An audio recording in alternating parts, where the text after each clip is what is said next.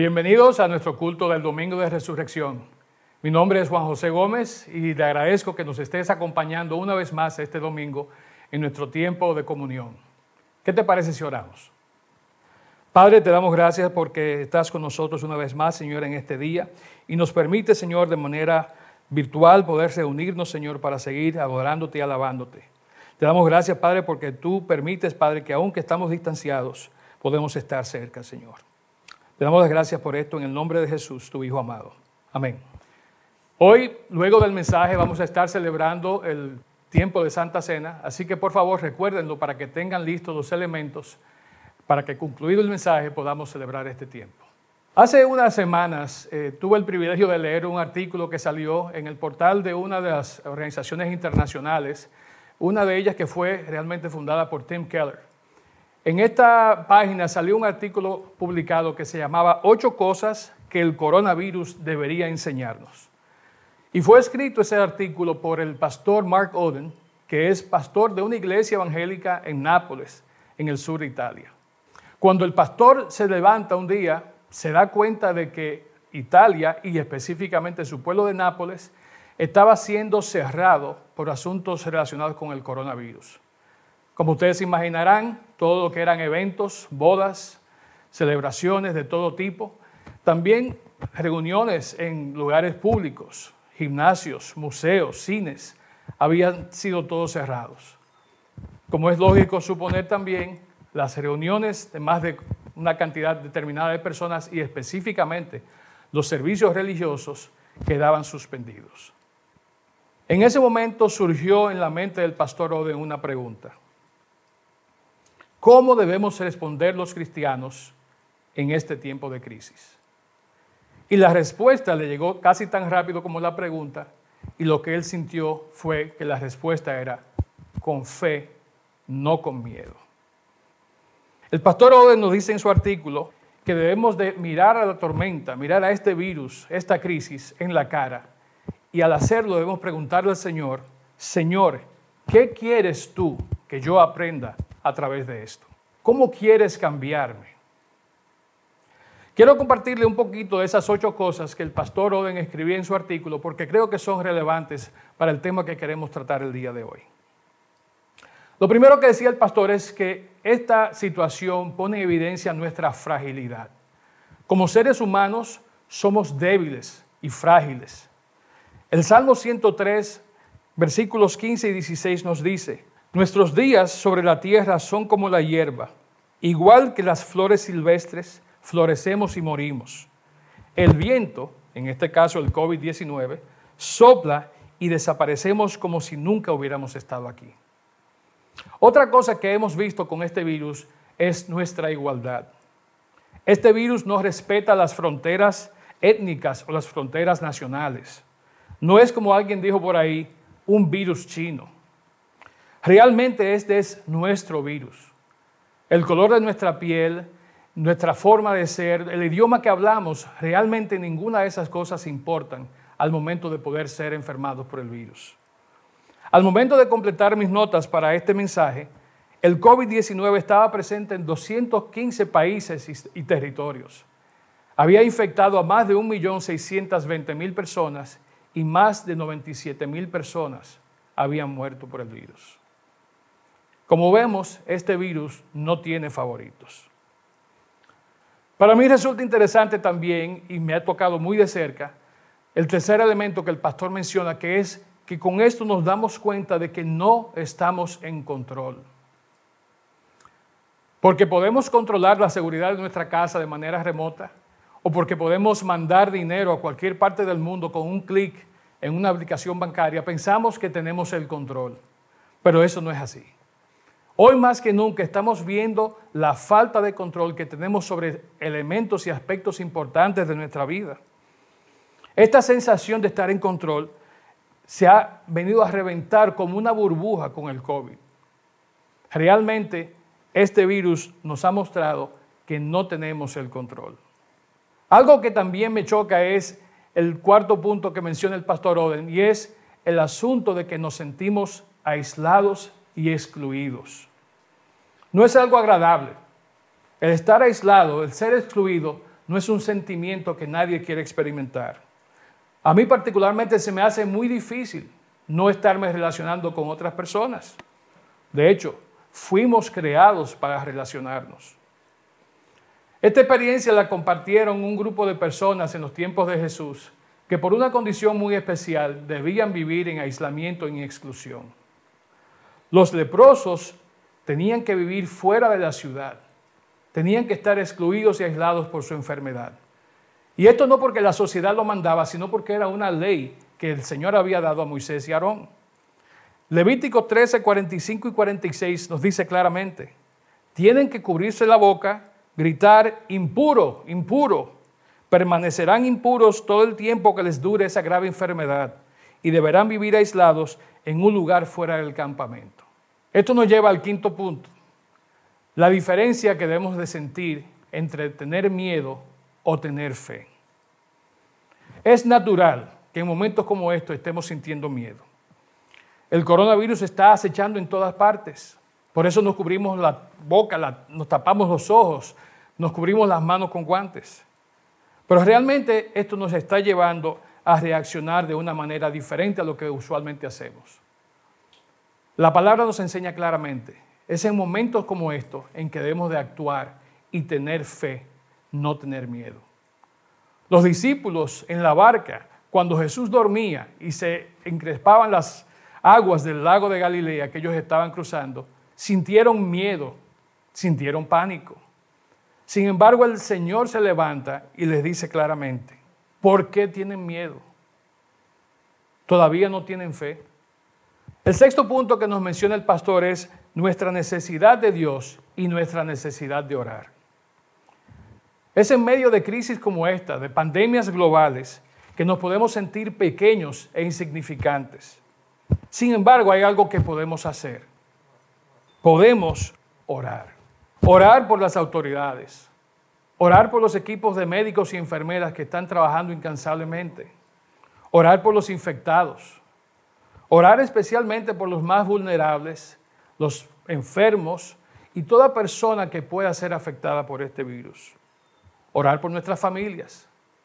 Orar por ti y por mí. Orar para que el Señor nos proteja a todos y para que nos muestre su misericordia.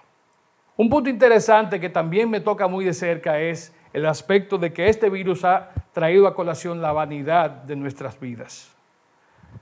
En medio del caos cotidiano, de todos los planes que tenemos, podemos perder de vista lo que realmente importa. Podemos olvidarnos que hay otras cosas que son más importantes que el inicio de la temporada de grandes ligas, o que las finales de la NBA, o que el viaje que teníamos planificado en Semana Santa para la playa o para la montaña o la celebración de cumpleaños, que muchos han tenido que hacerla solos en su casa. Realmente la pregunta nos llega y es, ¿son esenciales estas cosas para nuestra supervivencia? ¿Vamos a morir si no hacemos esto? Claro que no. Quizás este virus ha llegado para ayudarnos a reenfocar nuestras vidas, para reenfocar cómo usamos nuestro tiempo y nuestro dinero en aquellas cosas que realmente importan. Por último, el pastor Oden nos habla de lo que es nuestra esperanza y en qué debemos de ponerla. Y por más extraño que parezca, la pregunta ahora no es, ¿qué esperanzas tenemos frente al COVID-19? Si bien es cierto que este virus pudiera afectar la vida de millones de personas, matar a cientos de miles, hay otro virus que es mucho más letal, que ha estado presente desde los inicios de la humanidad y que ha infectado a hombres, mujeres y niños por igual. Este virus no solamente nos lleva a la muerte, sino que nos lleva a la muerte eterna. Y la pregunta es, ¿hay alguna vacuna o antídoto para este virus? ¿Tiene la humanidad la esperanza, alguna esperanza de sobrevivir a este virus? Los invito a que exploremos juntos en los próximos minutos lo que nos dice la Biblia para este virus que tanto nos afecta a todos. Un día como hoy, hace dos mil años, un grupo de mujeres, tres de ellas, las más fervientes seguidoras de Jesús, salen hacia la tumba donde el cuerpo de Jesús había sido colocado. Por la hora en que había sido bajado de la, cruz, no habían podido comprar las especias, no habían podido preparar el cuerpo, y tuvieron que esperar a que pasara el Shabbat para ir a hacer esas, esas gestiones. Tuvieron que esperar, tener acceso temprano el domingo y por eso, tan pronto amanece, salen muy, muy rápido hacia la tumba. Solo que cuando llegan allí se encuentran con la sorpresa de que Jesús no estaba, de que su cuerpo no estaba presente. Esas mujeres habían salido cargadas con muchas esperanzas de llegar allí, pero también muy tristes, muy afanadas. Sin embargo, al llegar, se dan cuenta de que todo eso que ellas querían hacer no iban a poder lograrlo. Es fácil imaginarnos lo que ocurrió después. Cuando reciben la noticia del ángel de que Jesús no estaba allí, se asustan y salen corriendo atemorizadas. Pero dice Marcos 28.8 que también ellas salen llenas de alegría. A partir de ese momento el mundo ya no iba a ser igual. La buena noticia, la increíble noticia de la resurrección de Jesús y todo lo que eso implicaba, comenzaba así su viaje a través de la historia para llegar hasta nosotros un día como hoy.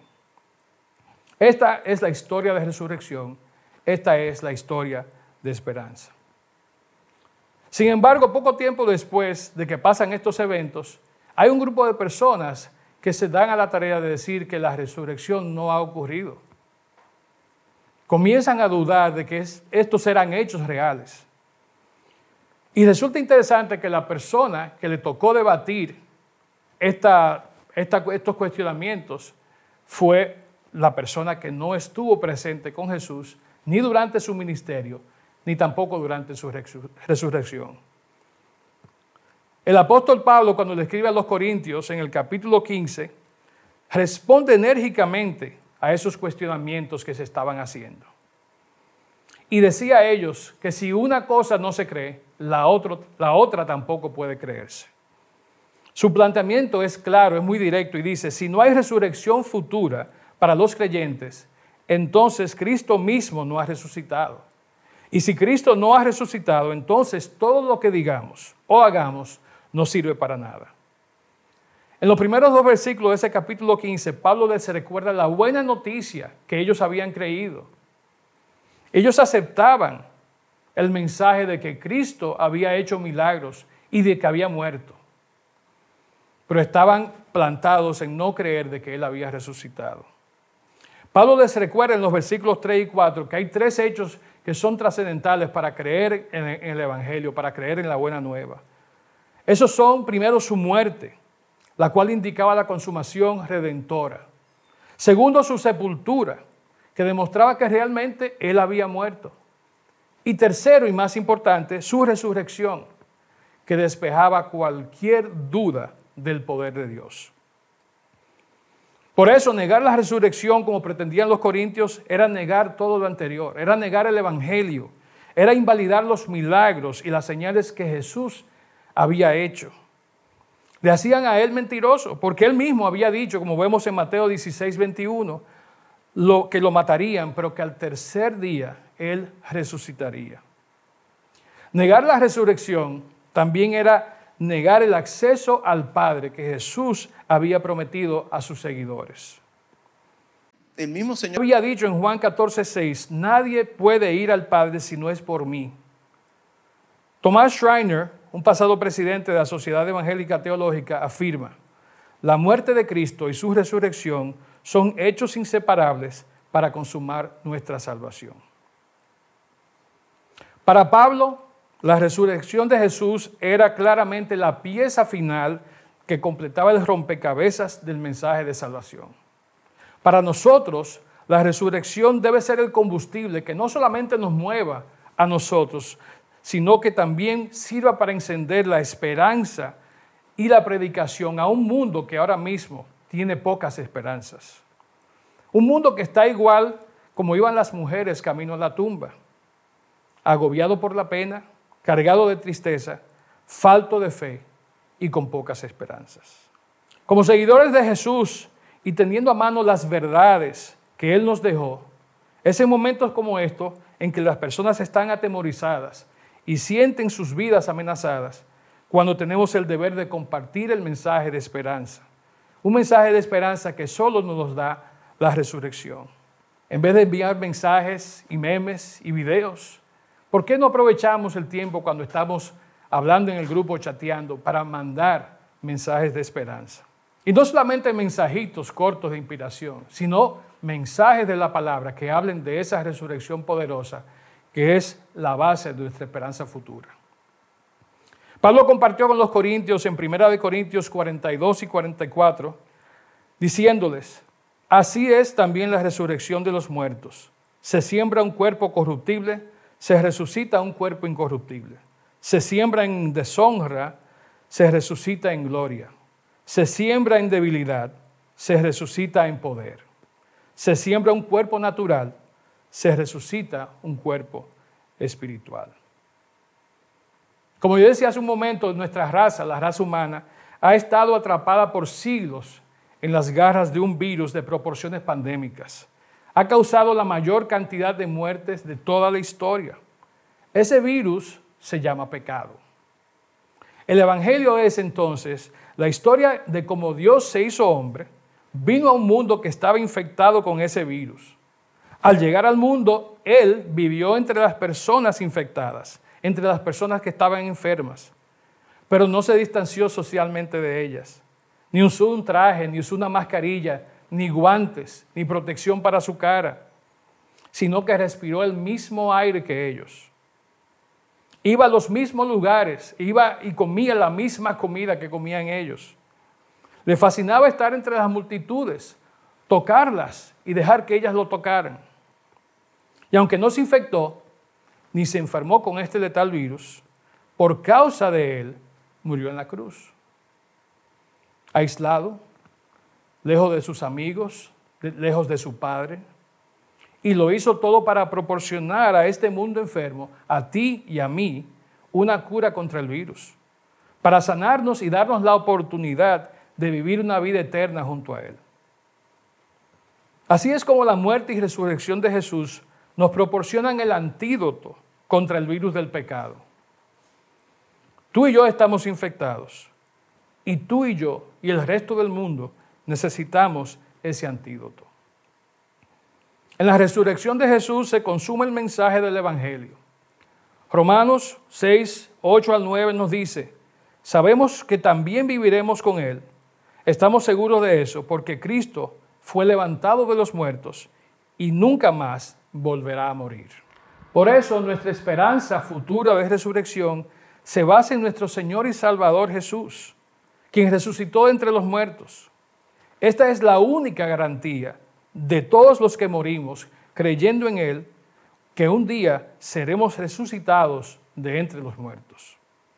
Por su resurrección recibimos la única esperanza de que un día serán realidad sus palabras, las palabras que aparecen en Juan 11, 25 y 26, que nos dicen, yo soy la resurrección y la vida, el que cree en mí, aunque esté muerto, vivirá. Y todo aquel que vive y cree en mí, no morirá eternamente. ¿Qué tal si oramos? Padre, te damos gracias porque un día como hoy estamos celebrando, Señor, el cumpleaños, estamos celebrando este domingo de resurrección el día, Señor, en que fue consumado todo lo que tú habías prometido. El día en que nació nuestra esperanza futura de resurrección, porque tú resucitaste. Te damos gracias, Señor, porque tú nos acompañas durante estos tiempos difíciles del coronavirus, porque tú estás presente con nosotros, Señor, porque tú tienes el control y no nosotros, y porque si sentimos miedo, Señor, podemos acudir a ti en fe. Te damos gracias, Padre, porque nos has preservado. Y te pedimos, Señor, que estés con nosotros siempre. Amamos, Señor, hablar de ti, conocerte y hablar de ti a otros también, Señor. Y pedimos que nos ayude a hacer eso en medio de este momento de prueba. Como dice tu palabra, sabemos que Dios, quien resucitó al Señor Jesús, también nos resucitará a nosotros con Jesús y nos presentará ante sí mismo. Te damos las gracias por esto. En el nombre de Jesús. Amén.